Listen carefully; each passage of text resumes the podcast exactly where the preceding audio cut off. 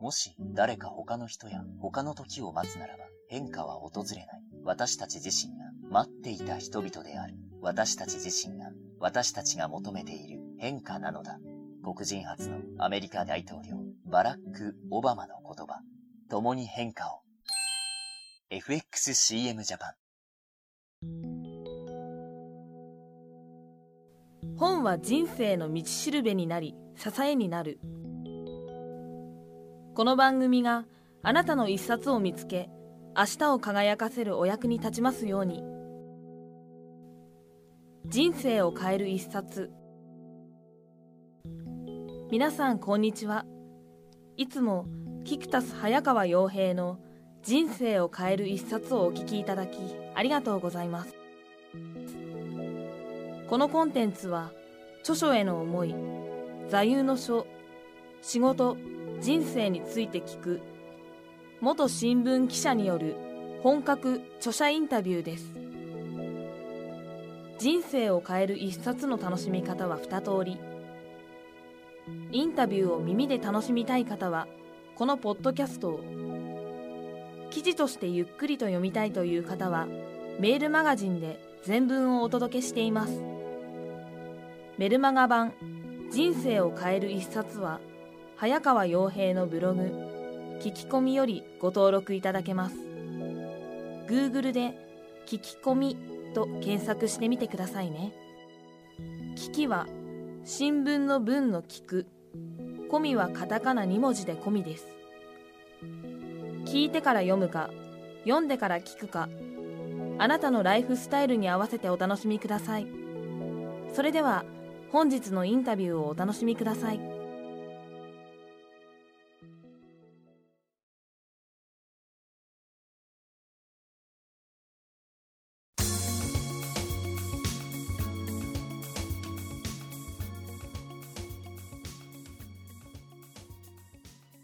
えー皆さん、こんにちは。えー今日は日本能率協会マネジメントセンターから発売中のプロデュース能力、ビジョンを形にする問題解決の思考と行動、えー著者でコンサルタントの佐々木直彦さんをお迎えしてお話を伺います。えー佐々木さん、前回のコンサルティング能力に続いて、今回もよろしくお願いしはい、ます。またまたどうぞよろしくお願いします。早速そのプロデュースという言葉なんですけども、はいこれもあのそのプロデュースのまあ定義じゃないですけども、あの佐々木さんのお考えになってそのプロデュースとはというのは早速お聞きしたいんですけども。はい。えー定義としてはですね、はい。プロデュースとは、一つのビジョンのもとに、人々の力を借りて、新しい何かを作り出し、現状を変えること、まあ、こういうふうに定義してます。もうなんていうかな、二つの要素が今大事ですね。って、こういう捉え方をされてるんで、こうセットみたいああ、やっぱりそうになってる部分がありますね。そのまあコンサルティングに関しては前回聞いたんですけど、やっぱり非常にそのプロデュースっていうのはやっぱり仕事の中で求められると思うんですけども、あの特になぜ最近そのプロデュース能力が求められるのかっていうのをあの佐々木さんなりにまあ分析とかいろんなご経験あると思うんですけども、どうお考えですか？はい。これはね、まず一つは、あの、ブレイクスルー、つまり現状突破というかね、はいこの閉塞感を打ち破りたい。こういう機運が今すごい高いんですよね。で、そこにどういう方法でいけばいいか、もういろんな人がいろんな模索をしてるんですけども、はいプロデュースという考え方がそこにマッチしてる。こういうふうに思ってくれる人が今非常に多くなってるんですね。はいでどういうことかって言いますとね、あの今すごく閉塞感があると言いましたけれども、はい同じことをやってたら不況の中で、えー競争が激しくなって価格下げないと売れないと、はい。やっぱり人も多くなったから減らさなきゃいけないと、どんどんこうね、なんか後ろ向きの議論ばっかりになっちゃって、みんな苦しい感じなんですよ。あまりもう思いっきり何かあの手を伸ばして何かこう自由に羽ばたけない、はい。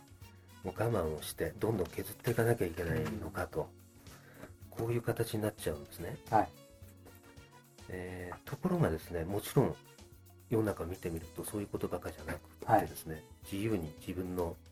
方に価格設定権を持って、つまり自分がこの値段でやってくださいと、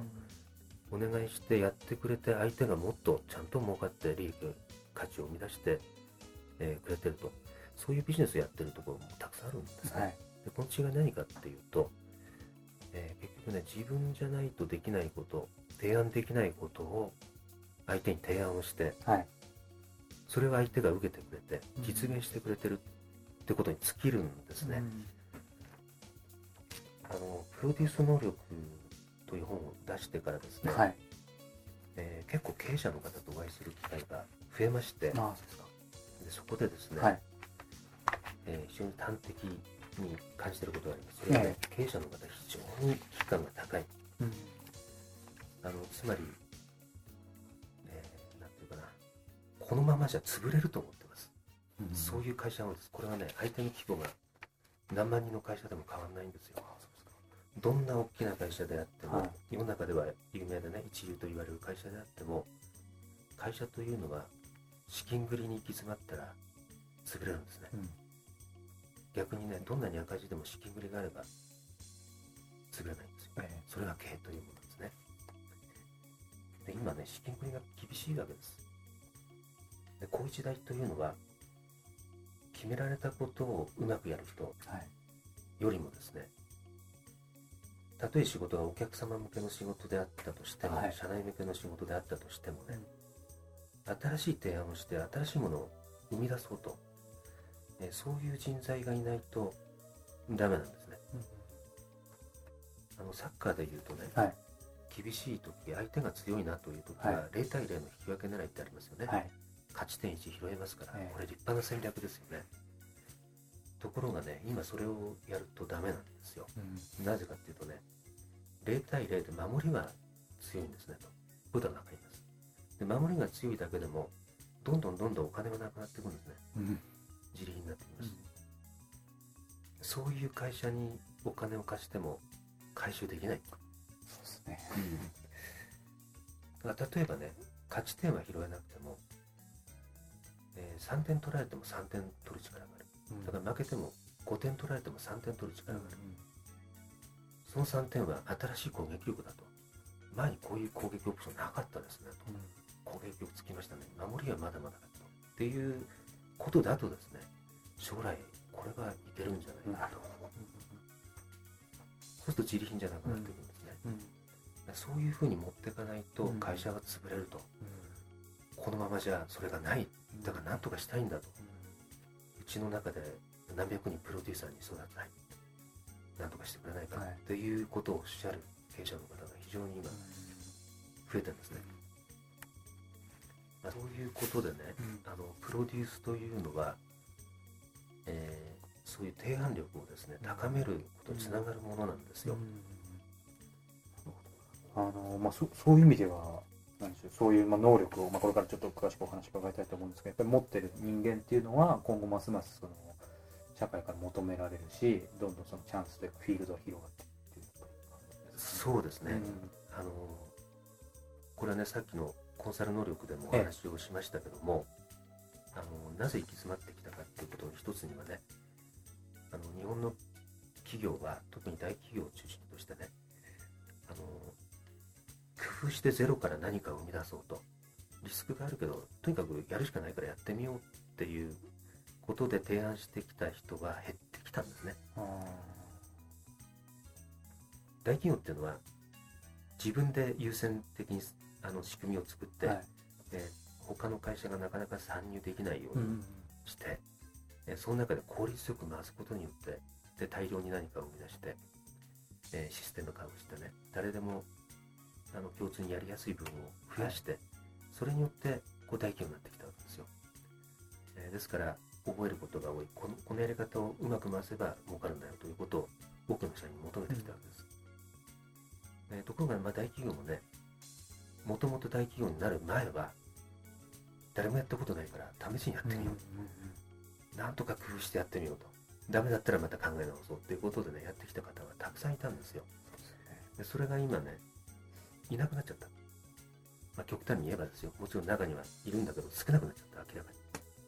経験も実はない。はい。しかしこういう不況になってあの同じやり方でいろんな会社が似たことをあの例えば製品提供できる。はい。サービス提供できるってことになるとどっちがいいの？それはうちの方が少し安いですよとかね。うちの方が少し便利ですよとか、うん。そういう違いでしかなくなってしまうするとどんどん価格競争になって、うん。えー人を減らさないとうまく利益が出なくなっちゃうっていうマイナス循環なんですよね、でこれじゃあどちらにしてもねあの資金繰りが危なくなったら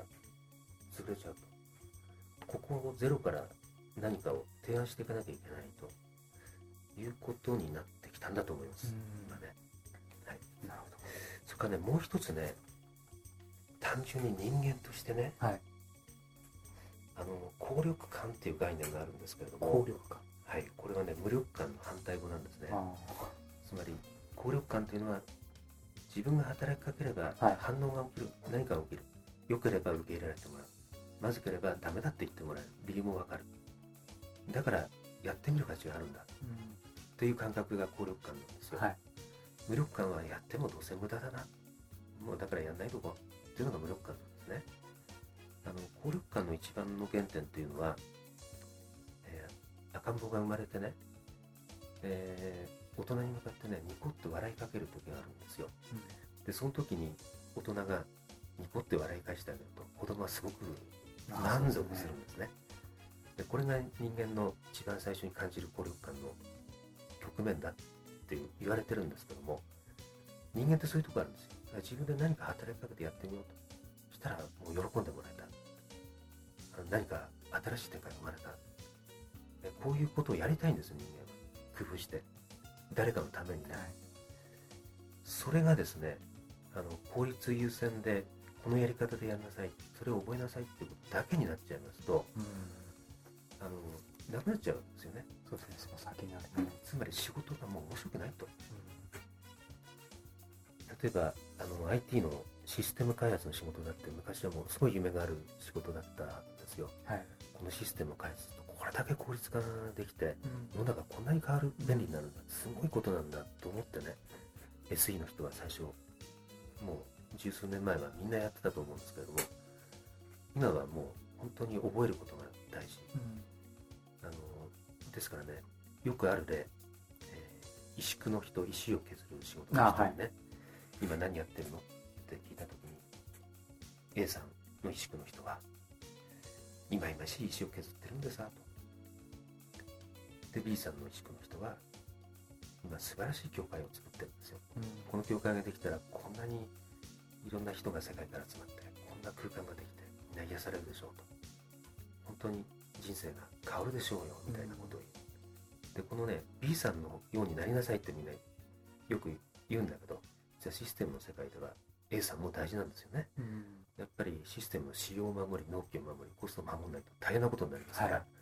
大事なんですけど A ばっかりだとね何のためにこのシステムを作るのっていうところが抜けてしまう。うん。だからこれは両方必要なんですようん。バランスとしてね、うん。そういう点が今欠けててなんとかこの B も大事だとはい。いうふうに変わってきてるんだと思いますね、あのーまあ、そのプロデュースっていうところで、あのー今非常によく理解できたんですけど、あのーいわゆるこの人はプロデュース能力が高いなじゃないですけど、そういった能力をまあ持ってる、まあ、有名人というかですね、あの、まあ、リスナーの人が聞いても分かるような、もしどなたかえー体現しているような人がいれば、あの佐々木さんのちょっとあのご意見を伺いたいなと思います。はい、これがね実は大変たくさんいるんですけどね。あのもう超有名人で、はい。今逆の意味である意味時の人になっはい。てるとも言えるんですけどあの小泉純一郎さん。ああ、元首相。はい。はい、4年前の選挙で大勝利を収めたね、えー小泉さんの優勢選挙というものが正しかったかどうかとかそういう話はちょっとこの際置いときましてですね。小泉さんはそういう意味ではものすごいプロデュース能力があったと思いますね、えー自分が何をやりたいのかこれやったらどういうふうになるんだっていうことをね非常に分かりやすい伝えやすい言葉で伝えたと、えーそしてどうしたらそこに近づけるか示し、はい。誰に何をやってもらったらいいか。で私はどういう役割を果たすかってことをちゃんと伝えました、はい。えーでこれがまあヒットしたわけですよね、小泉さんの生き方自身自体がねすごくもうプロデューサー型だし、プロデュースというものをもう体現した生き方だなっていうふうに私は思ってますね、えー彼はその自分でそういう、まあ、まあセルフプロデュースっていうのかちょっとわかんないですけどそういう意識っていうのを持ってやってたと思われますか？佐々木思いますね、さん、ええ。もともとそういうのがすごく好きだったんじゃないかなあと思いますね、あなるほど。確かにそうですね、ええ。最初からこういうふうなものを仕掛けてやろう、うん。こういうふうになってやろうっうん。てそのビジョンがねあったと思います。あありそうですね。あのプロデュースはやはりねビジョンうんがあるかどうか、ビジョン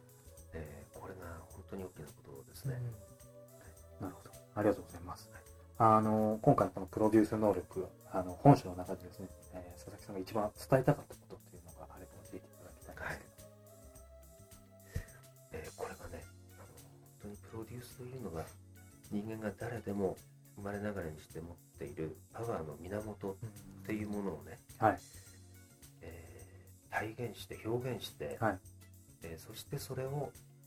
まあ、自分のやりたいことからスタートしてるようなんだけれども、はい。それが人の役に立っている、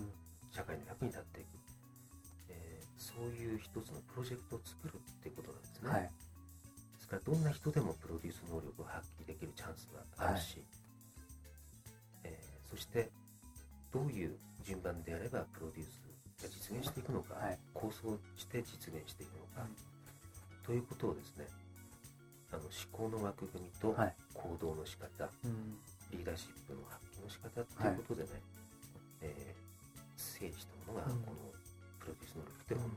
なんですね。うん。ですからこれを実現しますとすごく毎日楽しくなると思います。うん。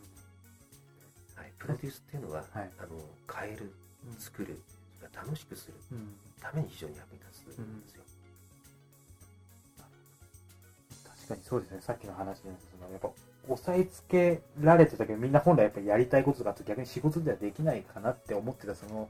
なんだろう、その鍵をやっぱりこの本がですね、まあ、僕にとってもそれやっぱ開けてくれて、あ、いいんだっていうのが、やっぱそこがまず大きな気づきで、で、じゃあ具体的にどうすればいいのかっていうのは、やっぱり非常に、すごい、まあ自分がやりたいことから始まってもいいけど、でもそれをじゃあ人の役に立つためにはどういうプロセスを踏んでどうしていけばいいかって、やっぱりすごい、非常によくあの分かりましたので、あのまあ、この番組聞いてるリスナーの人もですね、あのぜひあのお読みいただければと、はい、思います。はいで、あの、ちょっと話があの少し変わるんですけども、あの、佐々木さんも、まあ、今まで本をたくさん読まれてると思うんですけども、あの佐々木さんにとってあの人生を変えた、あの、まあ、一冊本をですね、あの、教えていただければと思います。はい。はい一冊っていうことじゃないかもしれないですけどね。あの、えっとですね、まあ私昔ノンフィクションライターになりたいと思ってたことがあったってこともあるんですけれども、これ若い、そうですね、20代前半の時なんですけども、はい。え3冊の本でですね、はい。かなり、まあ、共通点があって、えーまあ、影響を受けたのがあります、それはね、沢木幸太郎さんのはい。「破れざる者たち」はい。もう一冊は山際淳二さんのはい「スローカーブをもう一球え」でもう一冊ははい村上春樹さんのはい。「回転木馬のデッドヒートはい。」いずれも短編集なんですねはい。で前の2つはノンフィクションで、うんえー村上春樹さんの小説はい。なんですこれはですねそのなんていうかな人生の切り取り方。みんなハッピーエンドじゃないしでもこだわってこだわって最後はこういうふうに生きてる、はい。まあ、人生の光の部分影の部分。そういうのが全部出てるんですね。でそれがとても刺激的だったしはい。あの自分もいろんな人の人生を知りたいなと思っていたんですけれども、はい。こういう視点で切り取っていけばいいのかで最後表現することができるんだな、はい。っていうことにすごく影響を受けましたね。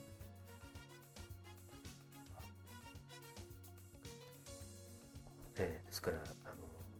まあ、コンサルタントと仕事をし、い、う仕事をしてるんですけれども、一方で本も書くようになってますけれども、まあ、表現する上でもはい。今にしてみると大事な原点になってるかなと思いますし、えー。それから人を取材したりね、はい。話をどうやって聞かせてもらおうか、どうやって人のところを訪ねようか、はい。まあこれはものすごいデリケートな部分があるんですけれども、まあ、そういったところにもですね、うん。あのつながってると思いますね。はい。そのまあ原点がノンフィクションが、あまあ、ある部分もありこの3冊もそういう意味ではすごい大きな影響があったありがとうございます。あのまあ、今回、えーこのポッドキャストのインタビュー、まあ、2回にわたりコンサルティングのプロデュース能力ということでお話を伺ってきたんですけども、あの最後に、この2回、えーお話伺ってきて、まあ、リスナーも非常にやっぱりコンサルティングとプロデュースってやっぱりすごい興味のあるキーワードだと思うんですけども、リスナーに向けてですね、最後に、まあ、あのメッセージじゃないですけども、はいあの一言あのお言葉をいただければと思います。今の時代はですね、本当に変革の時代だと思うんですね。新しいことを提案できるか、それも自分でこれいいなと、これだったらやる気がするなっはい。ていうのを提案することで、自分の周囲、あるいは社会、はい。まあ、職場とかね、企業とか組織も含めてですけど、まあ、良くなるんだと、あるいはお客様の現場が良くなるんだはいっていうことができるかどうか、それによって人生が面白くなるかどうか、うんそういう今時だと思うんですね。でそのためにはですね、実は、まあ、今回あの機会をいただいてお話しさせてもらった、はい。このコンサルティング能力で現場にアプローチする本質を、えー何かっていうことを知るはい。それを整理してプレゼンして、はい。えーその次こうしたらいいですよって提案に持っていくプロデュース能力っていうもので、えー自分がこれがいいなこうしてみたいな、うんこれ生かしてみたいなと思ったものをですね、えープロデュースの方法で、えー提案に持っていってあのビジョンに近づけていくとこの2つセットにするとねものすごくあの開けると思います、えーですからそういうふうに生かしてもらえたら、うん。これはもう著者としてねこれ以上のことがないなっていう感じがします、なるほど。あの、本当にこのコンサルティング能力とプロデュース能力、本当にもう、まあ僕もバイブルに、あの、もうしたいと思って、もうすでにあの、この画面ではわからないんですけども、付箋も貼りまくって読みまくってもちゃぐちゃになってるんですけど、本当になんかこれでもうなんかワクワクして毎日送れるって本当にあの感じになってますので、あの、まあリスナーの人もあの、ぜひ、実際そのコンサルタント、プロデューサーという職業でなくてもですね、あの、まあ、この2回にわたってお話を聞いたように、えー必ず皆さんに、えー必要な、まあ、役に立つものだと思うので、えーぜひ読みいただければと、えー思っております。今日は、えー日本能率協会マネジメントセンターから発売中のプロデュース能力、えー前回はコンサルティング能力、え2回にわたって、えー著者の佐々木直彦さん、えーコンサルタントを、えーお迎えしてお話を伺いました、えー佐々木さん、どうもありがとうございました。はいどうもありがとうございました。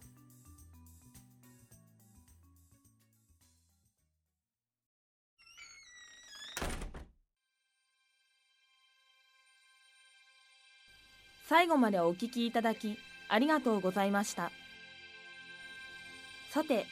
このポッドキャスト「人生を変える一冊」では iTunes 上に今皆さんにお聞きいただいているインタビュー音声のほかに電子チラシ PDF も随時配信しているのにお気づきでしょうか。PDF ではリスナー限定の特別音声データや番組にご登場いただいた方の著者プレゼント情報などお得なお知らせを発信していきます。こうしたお知らせはエピソード名の冒頭に必ず PDF と記載されていますので確認してみてくださいね。最後にこの番組のパーソナリティ早川洋平が代表を務めるキクタスからのお知らせです。キクタスでは会社の商品やサービスが売れずこのままでは価格競争に巻き込まれてしまうとお悩みの経営者起業家の方を対象にポッドキャストと独自の PDF マーケティングを活用して会社の課題を解決したり売り上げをアップさせるポッドキャストコンサルティングを行っています。ご興味のある方は iTunes 上に配信している PDF ポッドキャストコンサルティングをご覧ください。それではまたお耳にかかりましょう。ごきげんよう。さようなら。